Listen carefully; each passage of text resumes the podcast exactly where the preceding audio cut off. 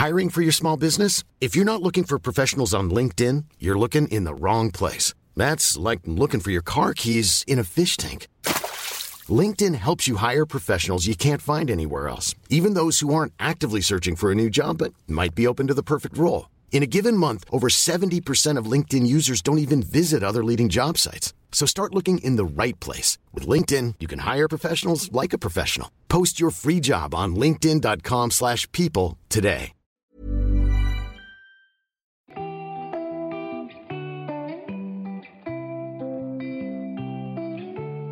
Vous écoutez Nude, le podcast qui explore le monde actuel à travers des témoignages sans filtre. Je suis Julie Marceline Pujol, journaliste depuis plus de 10 ans et ce podcast est 100% indépendant. N'oubliez pas que si vous l'aimez, vous pouvez m'aider en parlant de nude autour de vous et si vous voulez m'écrire, réagir aux épisodes et découvrir les coulisses, retrouvez-moi sur Instagram at nudepodcast. Baptiste a 30 ans une gueule d'ange, une gentillesse qui vous transperce et un look de jeune homme bien sous tout rapport. Baptiste est un ancien alcoolique. Hypersensible, il est saisi d'un grand mal-être dès l'enfance et souffre de phobie scolaire. Ado, il commence à boire pour fuir un monde qui l'agresse. Le début d'un cauchemar qui durera dix ans. Baptiste a mis des années à comprendre qu'il souffrait d'addiction. Parce que boire, c'est culturel, boire, c'est savoir s'amuser, Faites le test de chercher le hashtag alcoolique sur Instagram. Vous ne verrez que des photos de fêtes, des photos drôles ou glamour qui valorisent la consommation d'alcool. Baptiste était fier de sa descente, fier de pouvoir enchaîner les bouteilles et les blackouts, avant de comprendre qu'il était surtout malade. Aujourd'hui, il raconte sa descente aux enfers et sa renaissance. Parallèlement au thème de l'addiction, ce témoignage aborde un sujet sensible. Reportez-vous à la description de l'épisode pour en savoir plus.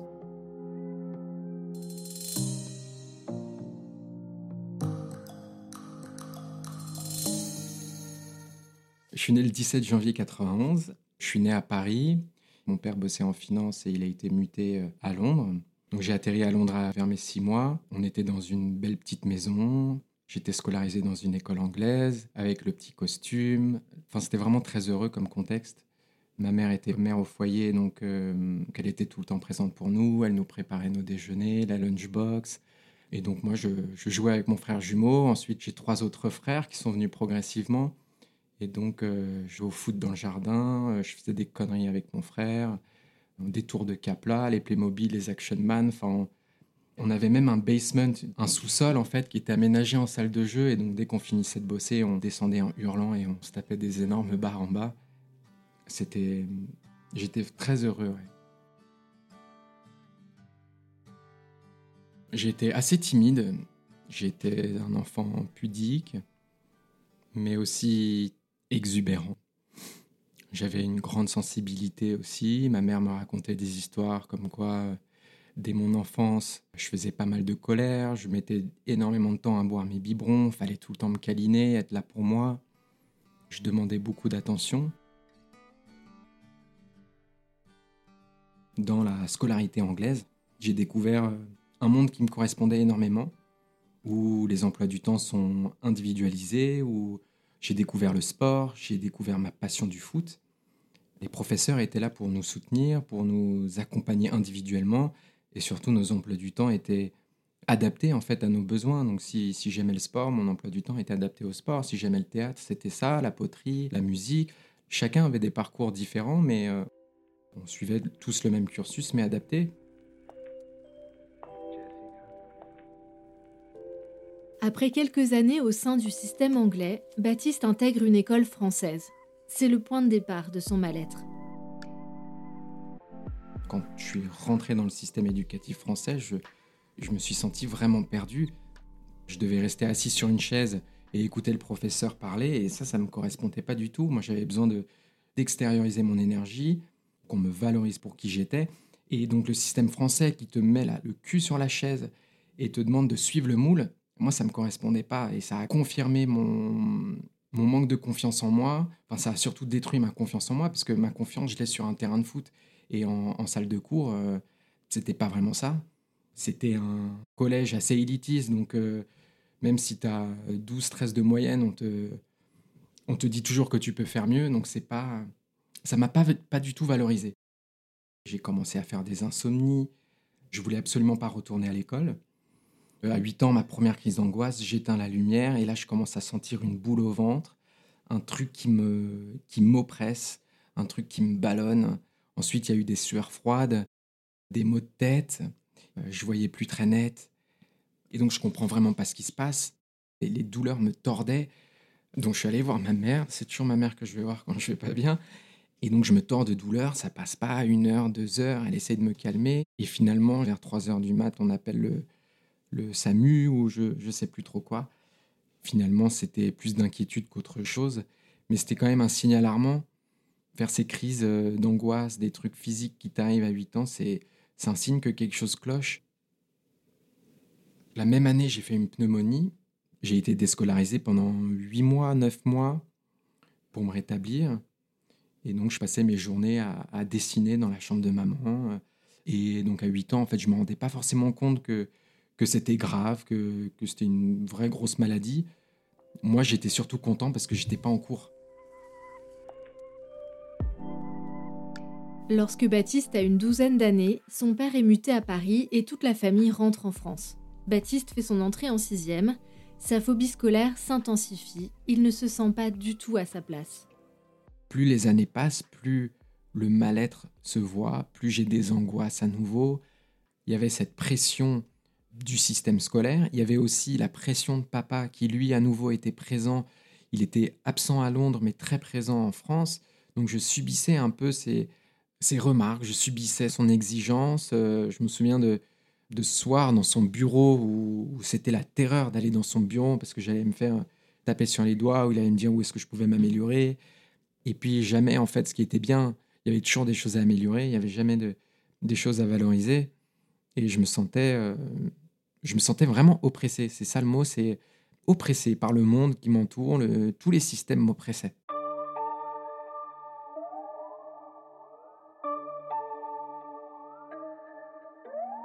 À l'âge de 15 ans, un de tes amis t'initie à l'alcool et ça te plaît énormément. Je me souviens très très bien de cette première fois, cette chaleur dans l'œsophage qui descend progressivement. Oh, la chaleur dans mon corps, c'était hallucinant, c'était trop bon. Et puis, euh, ces débuts d'état d'ivresse où la tête tourne, c'était que des effets incroyables. Le feu, le feu que j'avais dans mon enfance, il se ravivait dans l'alcool. L'alcool me rendait libre. J'étais dans une prison, oppressé par, euh, par ce qu'on attendait de moi, la pression. L'alcool dans la rue, avec mes potes, c'était que de la liberté.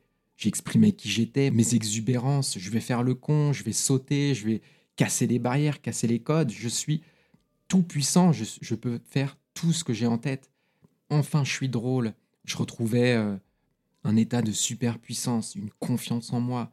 L'alcool me procurait ça, l'alcool me permettait ça. Au début, l'alcool, c'était euh, c'était ce que j'attendais de la vie. Tu as 15 ans à ce moment-là, vous buvez à quel moment? On buvait le week-end, je retrouvais mes potes le vendredi soir et ou le, samedi soir. Et on se retrouvait entre potes, entre mecs, dans la rue. On s'achetait notre alcool à l'épicerie et on buvait en cercle. En fait, avant d'aller en soirée, on se retrouvait et on se murgeait la gueule. Oui, on faisait des soirées euh, dans des appartes, mais c'est juste qu'on se butait la gueule euh, dans la rue avant entre mecs. On prend de la vodka, on prend de la manzana, du rosé, euh, on prend tous les alcools qu'on trouve et en une heure, une heure et demie, c'est à celui qui prendra les, ses verres le plus vite. Et ouais, c'est une biture express. Au niveau quantité, euh, quand j'ai commencé, c'était assez peu. Je pense qu'on se partageait deux flasques de vodka à 6, plus deux, trois bouteilles de rosé. Ensuite, très très vite, six mois plus tard, un an plus tard, on était déjà à une bouteille de vodka pour deux, plus des bières, plus du rosé je me suis mis à attendre ça toutes les semaines. Donc le lundi, c'était de la merde, le mardi, c'était de la merde. J'attendais vraiment le vendredi soir pour revivre ces moments intenses, ce shoot d'adrénaline. Est-ce que tes parents ont vu quelque chose? Ils savaient que je sortais, mais ils s'imaginaient pas euh, qu'on pouvait boire, ils s'imaginaient pas ce que je faisais, ils s'imaginaient pas que je, je, planquais des flasques dans mes chaussettes pour pouvoir boire. Euh.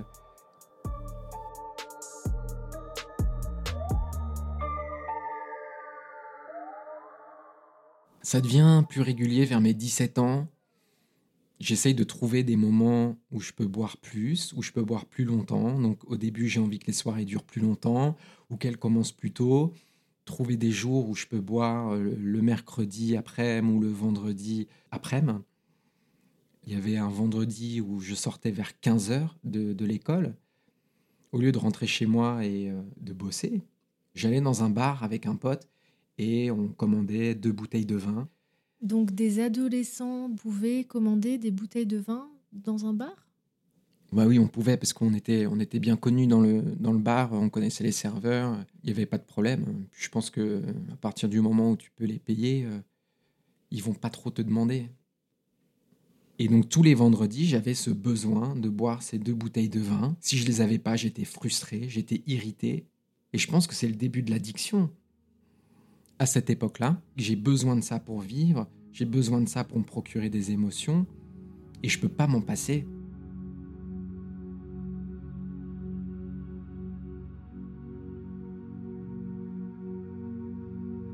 « 18 ans, je suis... Euh, donc j'ai passé mon bac, je suis en, à Assas en éco-gestion, donc là, en fait, je vais pas en cours, et donc euh, ma vie, c'était programmer les soirées. Quand est-ce que je peux boire? Quand est-ce que je peux sortir? Quand est-ce que je peux aller en boîte? Je commence à sortir deux, trois fois en boîte par semaine.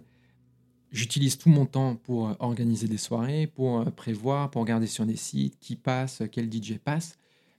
Mais en fait, c'est que des excuses pour boire. C'est euh, OK, je vais me retrouver en, en, contexte de soirée avec des potes, ça valide ma consommation et je vais pouvoir me foutre à terre.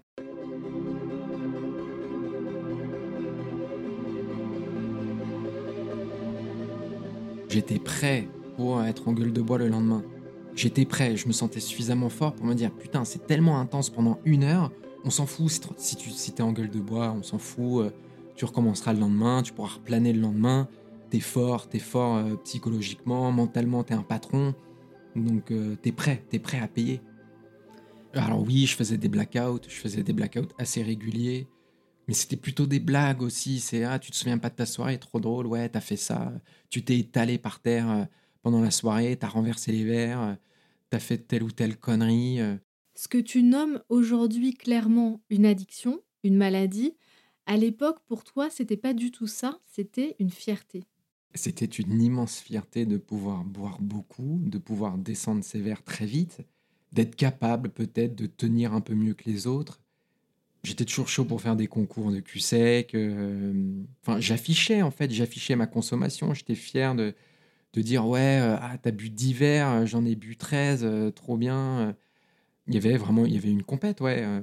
Mon premier verre, je l'ingurgitais, j'en profitais pas. C'était, ça peut être même chaud. on se faisait même des blagues entre potes où on pouvait même se mettre des verres dans le micro-ondes pour les boire après. On s'en, foutait. C'était, c'était juste les doses.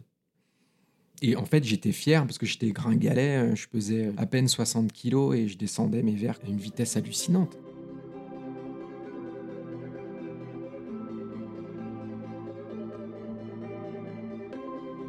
De, montrer à tout le monde que je savais boire, que je savais picoler, j'avais dans ma chambre euh, euh, des, bouteilles d'alcool vide.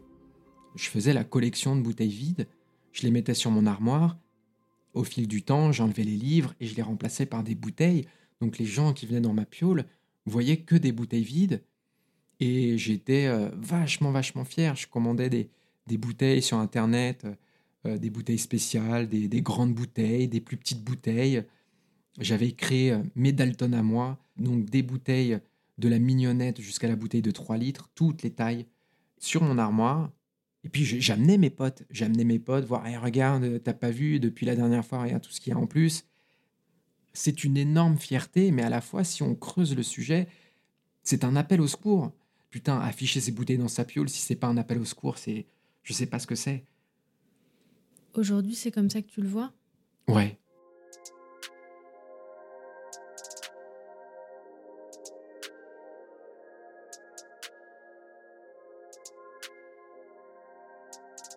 J'ai 19 ans, on est en mai, mai 2010. Ma copine de l'époque vient de se faire renverser par une voiture. D'ailleurs, c'est encore une histoire de bourré parce que j'étais bourré. J'ai mal vu, j'ai mal perçu la situation. Donc elle était à l'hôpital, j'étais en train de la visiter. Je reçois un appel de mon père qui me dit euh, Est-ce que ta copine va bien Non, non, non, elle prend des nouvelles. Je suis assez surpris parce que mon père fait pas ça d'habitude. Il me dit Je pars faire un jogging, on se voit pour le dîner. Ok, je raccroche, je me dis Pourquoi il fait ça? Et genre une heure après, je reçois un appel, c'est papa. Mais je me dis Mais qu'est-ce qu'il me veut encore? Je décroche, c'est pas sa voix. Et c'est une personne qui me dit Viens vite, viens vite tu es la dernière personne que ce portable a appelé, il y a un problème. Donc ce mec me, donne l'adresse, c'est tout près de chez moi, j'appelle ma mère et on dévale les escaliers, on prend des trottinettes pour aller plus vite. Et là, on, on découvre une foule au loin, on découvre une foule, qu'est-ce qui se passe, on essaie de se frayer un chemin. Et là, je vois sa voiture et elle est en plein milieu de la route, la roue tournée, comme s'il avait un peu essayé de faire un créneau, qu'il n'avait pas eu le temps. Donc je me dis putain, mais qu'est-ce qui se passe? Je vois pas encore papa. On se fraye un chemin et là, il est, euh, il est par terre sur le dos, euh, sur le bitume. Il y a déjà le SAMU et les gens qui filment autour. D'ailleurs, toujours un peu perturbé cette histoire de, filmer ça. Et donc, il était intubé. Le SAMU vient vers nous, il dit crise cardiaque. Euh, mais son cœur a repris. On a réussi à faire rebattre son cœur, donc on l'emmène à l'hôpital. Donc, bon, a priori, tout va bien. Sauf que 24 heures après, les médecins nous disent que son cerveau est resté mal oxygéné pendant trop de temps, donc euh, son cerveau fonctionne plus. Et donc, au bout de 48 heures, on nous dit bon, on a tout essayé, on va devoir débrancher la machine, sachant qu'il était en pleine forme physique, aucun problème, enfin tout allait bien. C'est ce qu'on appelle la mort subite. Et il n'y a aucune raison. Boum, ça tombe sur toi.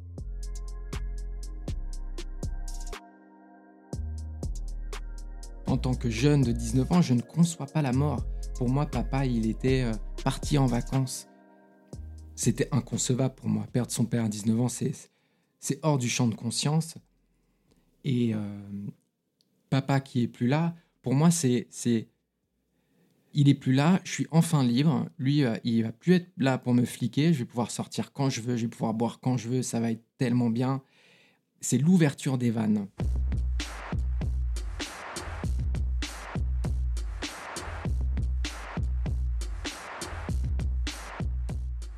C'était euh, c'était full soirée, full soirée pour moi, blackout en permanence.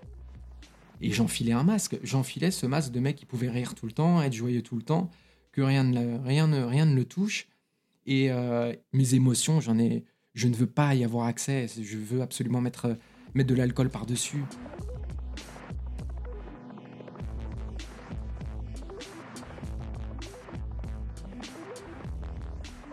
En 2012, j'ai 21 ans, je commence à boire en cachette.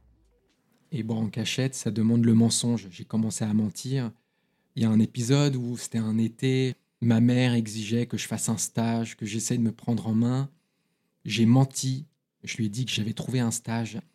Et en fait, j'avais euh, rien trouvé du tout. Et donc, je partais le matin à 8 heures en faisant genre avec mon sac que je partais à mon stage. En fait, j'allais 500 mètres plus loin dans un parc et je buvais toute la journée. Et je rentrais à 17h30, 18h, en faisant genre tout allait bien, que la journée s'était bien passée, euh, que j'avais fait ci, que j'avais fait ça. Mais en fait, euh, non, j'avais été tout seul dans le parc. Je commençais à 8h30 du mat, euh, j'achetais mon pack de bière, et je buvais tout seul.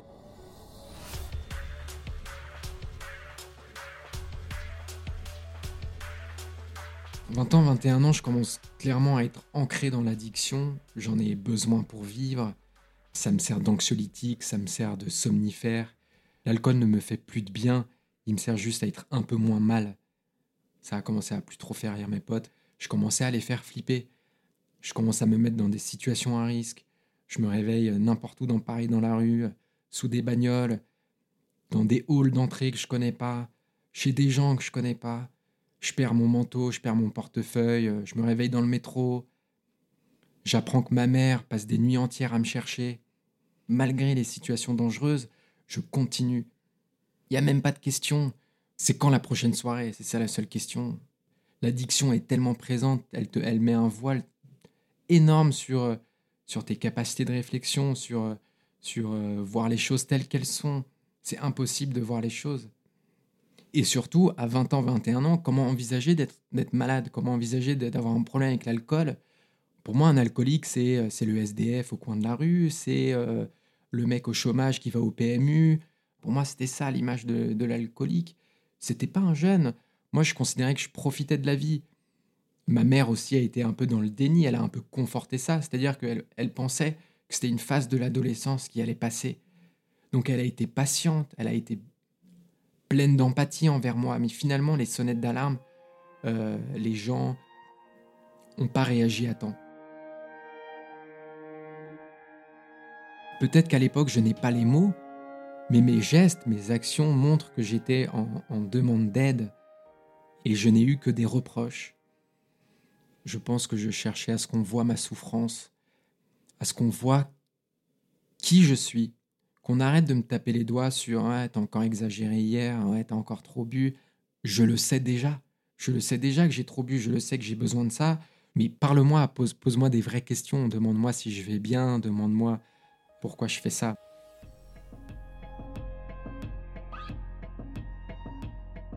À 22 ans, je suis en train de redoubler toutes mes années euh, à la fac et je dis à maman que j'en peux plus, que, que j'ai besoin de temps. J'ai besoin de temps pour me trouver.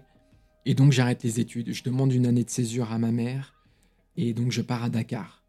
Je suis allé au Sénégal euh, bosser pour une petite entreprise qui, qui, fabrique des produits laitiers. Ce qui est assez bizarre, c'est qu'il y a cette adrénaline du début, genre toujours cette quête de liberté que j'ai depuis toujours. Oh, je vais enfin me sentir libre à Dakar je vais pouvoir faire ce que je veux, découvrir de, une nouvelle culture, mais ça n'arrive jamais à bout parce que je, préfère boire, m'isoler, me renfermer sur moi-même, et je finis par boire tout seul, à, rien découvrir du tout, et à zoner pendant, pendant des mois. Voilà, j'ai fui mes problèmes et j'ai fait exactement la même chose à Dakar que ce que je faisais à Paris.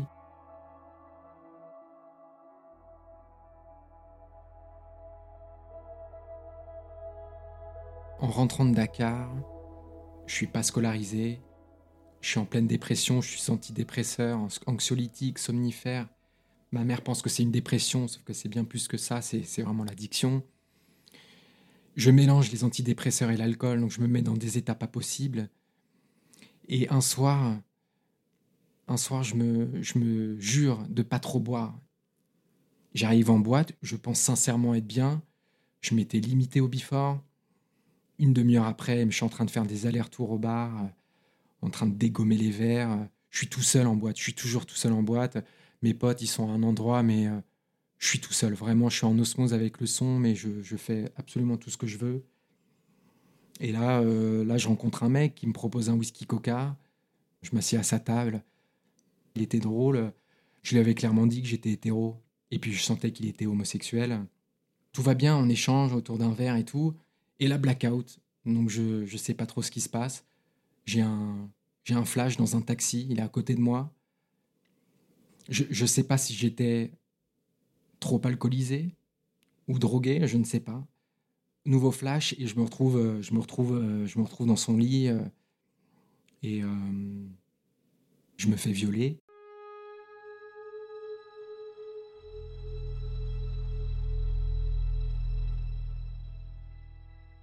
J'ai des flashs, je sais tout ce qui m'a fait. Je n'ai aucun contrôle sur mon corps, je, subis le truc. Mon corps ne répond pas. C'est beaucoup, beaucoup de souffrance, d'incompréhension, de dégoût. Et j'ai l'illumination quand même de rentrer chez moi quand mon corps commence à, à répondre. Je rentre chez moi. Premier truc que je fais, c'est que je rentre dans la chambre de maman. Et je lui raconte. Et je pense que ça a été une des plus belles choses que j'ai faites, c'était de ne pas contenir ça en moi,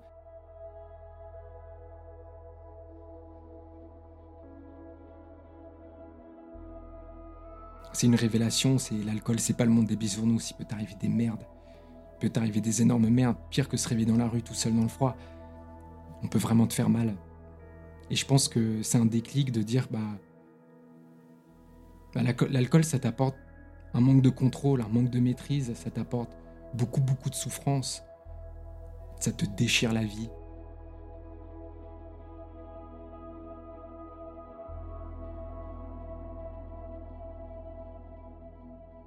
Il m'a fallu encore du temps avant de réaliser que j'étais alcoolique. J'avais tellement besoin de ça et je n'arrivais pas à admettre que, que l'alcool était néfaste dans ma vie, que l'alcool m'empêchait d'avancer, que l'alcool m'apportait des problèmes. Je concevais pas une vie sans alcool puisque l'alcool me permettait aussi de vivre. Je comprenais pas que l'alcool amplifiait la dépression, que c'était ça l'unique et seule cause. Jusqu'au jour où je me tape une immense cuite, la cuite que j'appelle historique parce que c'est ma dernière.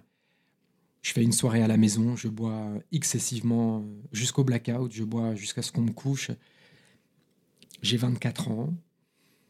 Je passe euh, deux jours euh, en gueule de bois dans mon lit. Et ma mère rentre dans ma piole un 2 avril, le 2 avril 2015.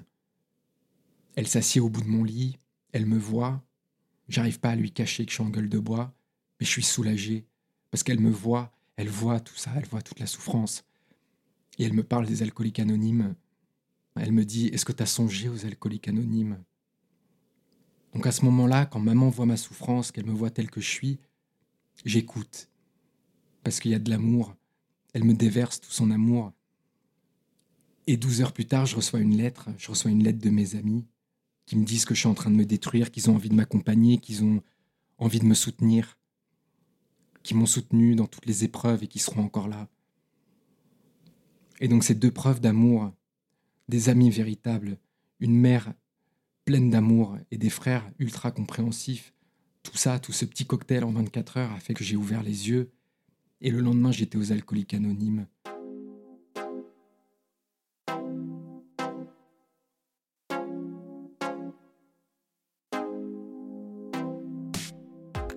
J'ai écouté ma mère et je suis allé aux alcooliques anonymes. Et là, qu'est-ce que j'ai trouvé? J'ai trouvé des gens comme moi, qui partageaient les mêmes émotions, la même culpabilité, la même honte, mais aussi des trucs au quotidien, des petits conseils, des, des astuces.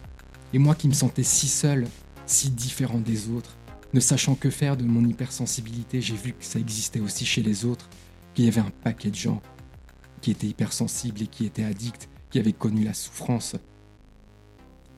Et je me suis identifié. Et c'est ça dont j'avais besoin, c'était de voir des gens qui me comprenaient, qui ne me jugeaient pas, qui avait des paroles bienveillantes, j'entendais des mots que j'avais jamais entendus. Je ressortais là plein d'énergie, plein de vie, capable d'affronter la semaine, de reprendre mes études. Après, je dis pas que ça a été facile. Les premiers mois, j'étais encore en gueule de bois. J'ai passé trois mois sans boire une seule goutte. J'étais encore en gueule de bois. J'étais sous antidépresseur encore, mais j'avançais au jour le jour. Chaque jour, qu'est-ce que je peux faire pour pas boire d'alcool? Et donc je continuais à voir mes médecins, psychiatres, j'allais aux alcooliques anonymes, et puis j'entretenais à nouveau une relation avec maman, avec mes potes qui étaient là. Et au bout de trois mois de sevrage, je m'en souviens, comme si c'était hier, je m'assieds sur un banc.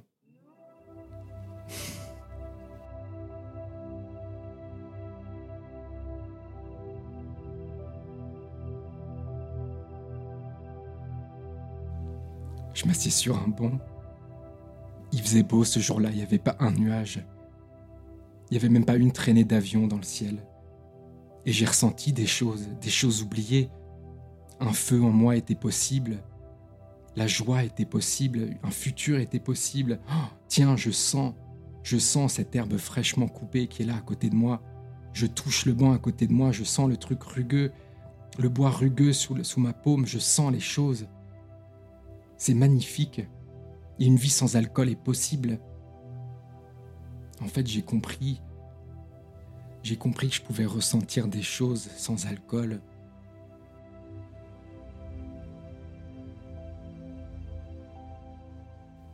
Deux mois plus tard, je décrochais mon diplôme. Je me suis effondré en larmes. Et je me suis effondré en larmes, c'était si beau, je m'étais pris tellement d'échecs dans la gueule. Eh ben, je peux te dire que ça rebooste. Je pouvais ressortir, je sortais en bois jusqu'à 6 heures du mat, euh, je faisais des choses, j'étais tout souriant, les gens me faisaient des compliments que je pensais ne pas mériter d'ailleurs.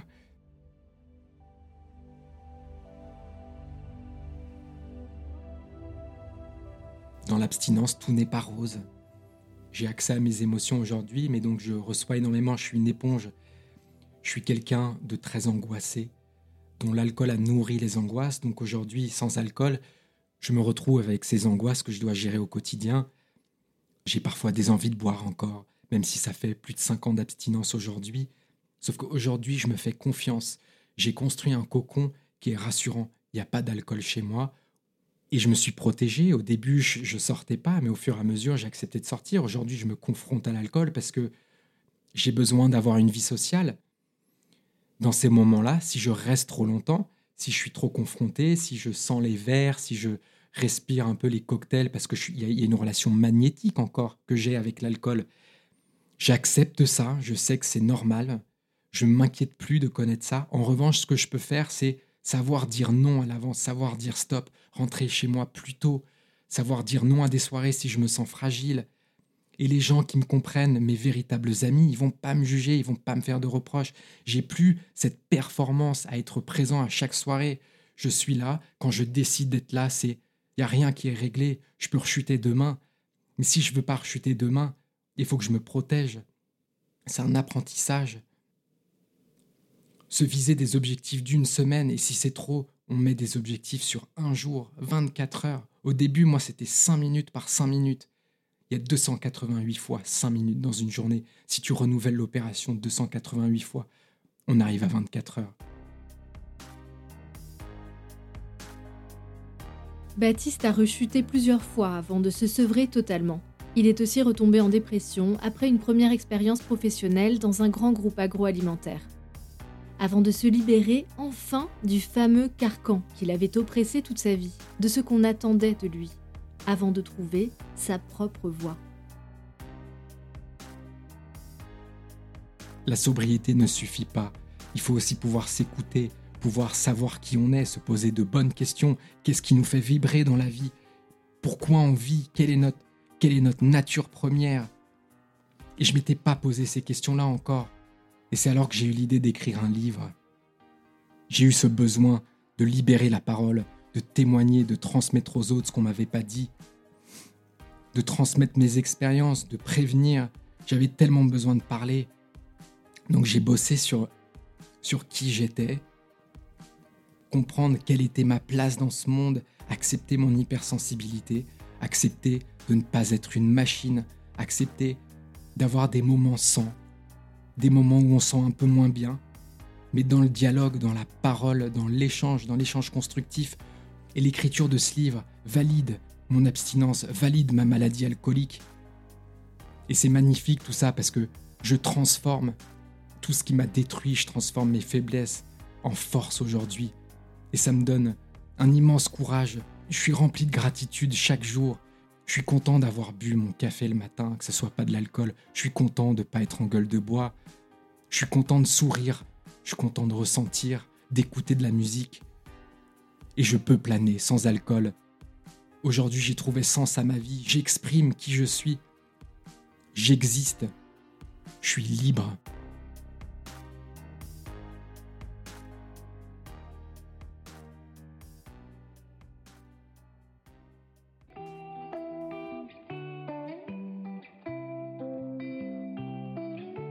Après une formation auprès de l'APHP en tant que patient expert, Baptiste accompagne aujourd'hui d'autres malades à l'hôpital. Il a aussi une page Instagram, at Baptiste, où il a créé une communauté d'entraide. Sa page est l'une des rares en France à briser le tabou de l'alcoolisme et à ouvrir le dialogue sur la question.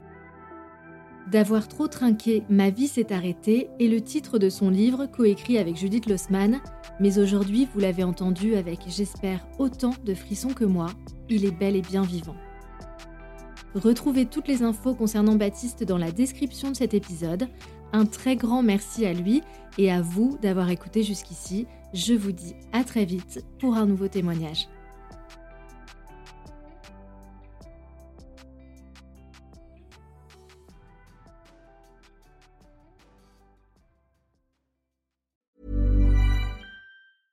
Even when we're on a budget, we still deserve nice things. Quince is a place to scoop up stunning high-end goods for 50 to 80% less than similar brands. They have buttery soft cashmere sweaters starting at $50, luxurious Italian leather bags, and so much more. Plus, Quince only works with factories that use safe, ethical, and responsible manufacturing. Get the high-end goods you'll love without the high price tag with Quince. Go to quince.com/style for free shipping and 365-day returns.